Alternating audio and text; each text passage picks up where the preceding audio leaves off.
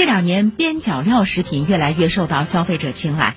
解放日报的文章说边角料满足了消费者对于不同食品品类价格及品质的需求。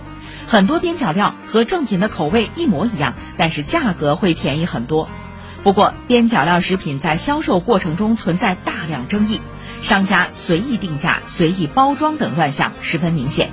业内人士建议尽快规范边角料的标准填补监管上的空缺。